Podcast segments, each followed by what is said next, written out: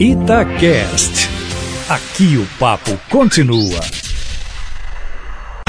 Emprego e carreira.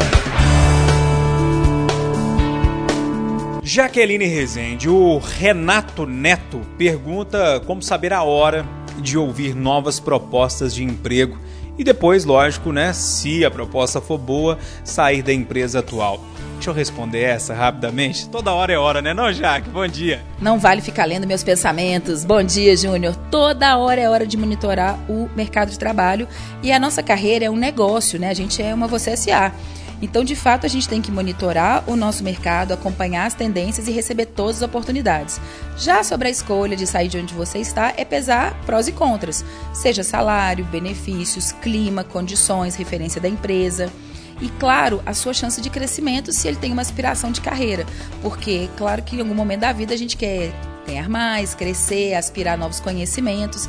Então fica a dica sempre para a gente pesar as duas escolhas, os riscos e sempre apostar naquilo que te faz feliz, porque quando você trabalha no que você gosta, como nós dois, fala a verdade, a gente nunca trabalha na vida, a gente se diverte e ganha dinheiro.